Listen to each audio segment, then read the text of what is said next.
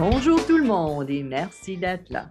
Jason pour jaser, Conversation au Saint-Jean est une initiative de la communauté francophone accueillante. Mon nom est René Morel et aujourd'hui, j'ai le plaisir d'accueillir Stéphane Tesson. Stéphane, il est originaire de la France. Il est installé dans notre région depuis maintenant 19 ans. Bonjour Stéphane. Bonjour René. Ben, merci d'être venu jaser avec moi aujourd'hui. Ben, ça fait plaisir. Stéphane, tu es enseignant en cuisine au Collège communautaire du Nouveau-Brunswick à Edmundston, puis c'est une des raisons pourquoi on jase avec toi aujourd'hui. Chaque mois, la communauté francophone accueillante choisit un pays ou une région euh, qu'on met en vedette. Et en collaboration avec le Kodak Nouveau-Brunswick, on organise des cuisines euh, qu'on appelle cuisines d'ici et d'ailleurs pour les familles de la communauté. Et on a décidé, bon, juillet, c'est le mois de la fête nationale de la France, la fête de la Bastille, le 14 juillet. Puis on a dit, oh, ben, il y a peut-être un Français, quelqu'un qui fait de la cuisine. Alors, bingo, c'est comme ça qu'on vous a trouvé. Oui, effectivement. Je, je, ne suis pas le seul Français dans la région, là, dans le coin, mais, mais, je cuisine, ça c'est sûr. Et oui. Et quel, quel, type de recette avez-vous euh, concocté pour euh, notre activité de cuisine qui va se passer plus tard dans le mois de juillet? Ben là, je sais comme les gens aiment généralement euh, tout ce qui est sucré, là, ça va faire des petits gâteaux au chocolat, des moelleux, donc ils sont comme un mi-cuit au chocolat, puis on va accompagner ça d'une petite crème anglaise. Donc deux petites recettes pour un, un bon dessert. C'est bon, c'est bon pour les becs sucrés. Alors, cette activité-là se fait en ligne et les familles participantes reçoivent les ingrédients chez eux la journée d'avant. Alors, euh, surveillez nos, médias sociaux pour voir comment, euh, comment s'inscrire à, cette activité-là. Ça va, être, ça va être super intéressant. Stéphane, parle-moi un petit peu de ton parcours. Euh, de quelle façon que tu t'es retrouvé dans notre région il y a maintenant presque 20 ans? C'est l'amour l'amour qui m'a fait quitter la France euh, pour euh, rejoindre celle qui allait devenir ma femme. Je travaillais à l'ambassade du Canada à Paris. J'étais chef cuisinier là-bas, puis euh, on avait un club social à l'ambassade tous les vendredis, il y avait on, se rencontrait, les employés, on allait boire un verre, tout comme ça. Puis le frère de ma femme était en poste là-bas, donc elle est venue pour les vacances pour le rencontrer. Et puis c'est là que j'ai rencontré ma future femme. Donc c'est ça, j'ai quitté la France. Ben, je connaissais un petit peu le Canada, le Canada d'abord, mais on est resté deux ans. Je venais pour les, pour les vacances, elle venait en France quand elle était en vacances. Donc pendant deux ans comme ça, on était en veille de racheter Air Canada. Donc on s'est dit, il faut faire quelque chose. Donc euh, il y a eu un poste de chef cuisinier d'ouverte à, l'Auberge des Jardins à Saint-Jacques, qui n'existait plus, qui n'existe plus maintenant, malheureusement. Mais euh, donc euh, c'est ça, j'ai quitté, j'ai quitté l'ambassade de Paris, j'ai quitté la France pour être chef cuisinier à Saint-Jacques. Donc j'ai commencé avec un permis de travail permis de travail fermé. Puis euh, donc je suis resté à l'auberge plusieurs années. Euh, j'ai fait une demande de résidence permanente que j'ai eue. Euh, après ça, en 2008, je suis rentré au collège communautaire, donc comme enseignant. J'avais déjà donné des, cours à la communauté, des cours du soir, dans de la formation continue. Je suis au, collège donc depuis maintenant 13 ans. Et je suis maintenant citoyen aussi canadien, donc les deux. J'ai la double nationalité. Donc c'est ça en, bref mon, parcours. Mais j'ai commencé avec le permis de travail, ça a pas été, ça a été long là, puis euh, je sais qu'il y en a beaucoup des fois qui sont en, processus d'immigration, puis ils trouvent ça long, mais c'est long, mais ça, ça en vaut la peine à la fin. Oui, chaque personne a son histoire euh, typique de comment euh, comment ils finissent par se rendre au Canada et dans pour quelle région qu'ils choisissent. Toutes les histoires sont variées. Est-ce que tu te sens chez toi, chez nous? Est-ce que chez nous, c'est bien évidemment chez vous maintenant? Ça fait presque 20 ans que Oui, ça oui, c'est ouais, parce que ben, je, me sens, je me sens chez nous. C'est sûr que quand je dis chez nous, je ne sais plus si je parle du Canada ou de la France. Mais oui, j'ai toujours été très bien accueilli par les gens. Les gens étaient, euh, étaient comme intéressés par mon accent. les petites anecdotes, c'est quand j'allais au magasin, je passais à la caisse, puis on, me parlait, ben, je répondais en français, je parle français. Puis là, il me répondait en anglais, parce que comme il devait voir que j'avais un accent, il devait penser que j'étais américain ou je sais pas quoi. Puis ça. Et là, moi, je, suis arrivé avec mon anglais scolaire français, c'était pas. Puis j'ai appris que c'était pas le même que vous du tout. Hein. Du tout, du tout, du tout. On n'a pas la même prononciation, parce que nous, on prononce très mal. Puis aussi, je crois que En Europe, c'est aussi l'accent britannique plus l'anglais que l'accent américain. Donc, il y a comme des mélanges de toutes sortes de choses. Ouais, mais nous, je pense que c'est vraiment l'accent français avec, avec, la langue anglaise. Ça fait un dialecte, un dialecte bizarre des fois. Zissou, par Yvonne Zissou. C'est ça, oui. Beaucoup de choses. Est-ce que tu as euh, vécu un genre de choc culturel quand tu es arrivé au Canada? Ou... Euh, choc culturel, euh, ben, un petit peu pour la nourriture, mais je dirais plus l'accessibilité des produits. Euh, puis je comprends parce que avec le recul maintenant, puis je travaillais dans des restaurants, puis on ne pouvait pas avoir les produits qu'on voulait spécialement. C'est certain que c'est plus facile où la France est un, ben, c'est pas un grand pays par rapport au Canada, mais par rapport au, Nouveau-Brunswick par exemple. Mais les, moyens de transport sont beaucoup plus euh, faciles, euh, même surtout à l'hiver ou des choses comme ça. Mais c'est si on voulait des produits plus frais, je pense aux poissons particulièrement. Pourtant on n'est pas on pas si loin que ça de la mer, mais c'est c'est dur d'avoir des, des choses particulières, on va dire. Si on prend, par exemple, dans le sud de la province, il y a un élevage de saumon, tu sais, euh, vers Saint-Georges. Donc, mais même des fois, pour avoir du saumon avec un fournisseur, il faut que ça passe par Montréal, alors que le saumon doit sûrement passer par Edmundston et après il revient, il revient par ici. C'est un peu comme la poste. Ouais, ouais, la poste, oui. Tu vois les colis qui vont à Dieppe et qui reviennent ici après. Mais euh, d'autres petites choses aussi, par contre, que, petit choc culturel, c'est que j'ai appris qu'il y avait beaucoup de produits français que je n'étais même pas au courant. Tu sais, euh, la, vanille française, euh, les oignons français, il y a plein de choses de français ici que on ne savait même pas que, parce qu'historiquement, peut-être que la vanille venait d'une partie de la France, mais plus maintenant, bah, qui étaient les colonies avant dans le temps.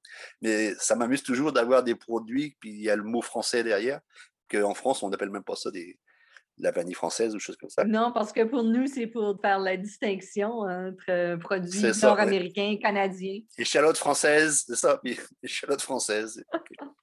Euh, fromage en canne aussi. C'est la première fois que j'ai vu des petits camemberts dans des boîtes de conserve. Puis le pire, c'est que c'est marqué c'est fait en France, mais ils doivent se cacher pour les faire puis les envoyer parce que pas sûr que ça marche pas. Mais non, c'est pas un gros choc, mais des, des petites choses comme ça qui, puis écoute, euh, on s'adapte, on s'adapte, puis euh, on change de pays, donc il, faut s'adapter. Il ne faut, pas perdre sa culture. Mais... Oui, exactement. Puis je suis sûre qu'en France, il y a aussi des choses qui disent que c'est des produits canadiens, tu sais. Oui, oui. Puis ça marche, c'est certain, quand c'est des produits qui viennent de l'étranger, ça marche toujours un peu, euh, un peu d'exotisme dans un sens ou dans l'autre. Ça, plaît toujours. Ton épouse vient d'ici, donc tu n'as pas pogné ton accent. Non, non. Ton accent pas non, Je pense que non, moi je pense pas que mon accent change, a changé puis changera. Ce qui a beaucoup changé, c'est la façon dont je parle. Euh, à tel point que quand je dis des choses, des mots d'ici, je sais même plus si c'est français ou si ça vient d'ici. Puis quand je vois ma famille en France, je je sais pas, je sais plus. Euh, exemple, c'est pas si pire. Puis je sais même plus comment le dire en français de France. C'est des choses comme ça parce que au début, pour faire comprendre, ben, il a fallu que, ben, que je parle moins vite, déjà je parlais vite, mais que je prenne les, euh, les expressions d'ici. Sinon, les gens ne me comprenaient pas. Puis donc, à force, euh, c'est automatique. Je dis un petit secret aussi, quand je dis des gros mots, je dis même plus en, France, en, France, en français. Je, je dis des gros mots de l'église d'ici j'ai fait ma conversion totale. ah, c'est bien. Alors, euh, tu, tu, as été adopté euh, et tu, euh, tu, fais vraiment partie des gens, même si tu as encore un accent français. Ouais, ouais. Puis je dis, je pense pas que je le perde. Y a-tu une expression que tu utilises? Ben, non, c'est, ben, coup d'expression, c'est plus des. quand vous allez parler, les mots qui ne sont pas utilisés, puis je pense que c'est certain que, écoute, combien de fois je me suis fait euh, reprocher gentiment, ah, vous les Français, vous prenez des mots anglais comme parking, tu sais, des choses comme ça. Mais vous, bah vous, nous, on prend des mots anglais puis vous faites des verbes avec. C'est ça. Parking, walking, Donc, euh, oui. c'est ça. C'est pas, c'est pas mieux. Mais il y a aussi des choses que moi, je suis pas petit, par exemple. Mais je suis pas petit, c'est parce que dans le sens que c'est gros. Mais nous, petit, c'est la hauteur. Tu sais, petit et grand, ça c'est quand tu es grand ou quand tu es petit vous appelez ça court. Moi, je pense que c'est des, ça, ça vient de l'anglais aussi, des mots short, ou trucs comme ça. Euh. on s'y fait. Ça fait partie euh, des expressions, là, tu sais. Il y a des choses aussi que c'est du vieux français. Oui, oui, exactement. Écoute, des vieux mots comme euh, aller, tu sais, ale-toi une bûche, là. Bon, bah, tu sais, j'ai cherché à aller, je je connaissais pas, je m'en servais pas. Puis après, j'ai pensé, le long des canaux, chez nous, quand c'était tiré par les chevaux, on a les chemins de halage, parce que les chevaux tiraient les embarcations. Et vous vous, servez encore du, du verbe aller que nous, on, ne s'en sert plus. Donc oui, il y a encore des mots de vieux français. il y a, aussi des mots, il y a aussi des mots maritimes qu'on utilise. Embarquer, on va embarquer dans un auto au lieu dans une barque. C'est vrai. On va, griller, on va un arbre de Noël comme on va griller les voiles sur un bateau. Les voiles, oui. Du gréement. Un gréement, c'est tout l'équipement. Ben, je viens aussi du bord de mer, moi. Ça, ça manque un petit peu, par contre. Je viens du bord de mer, à 5000 km en face de Caraquette, là, en, ligne droite. C'est de là que je viens. Euh, on parle aussi euh, d'expression maritime. Parle-moi un petit peu de, la région d'où tu viens en France.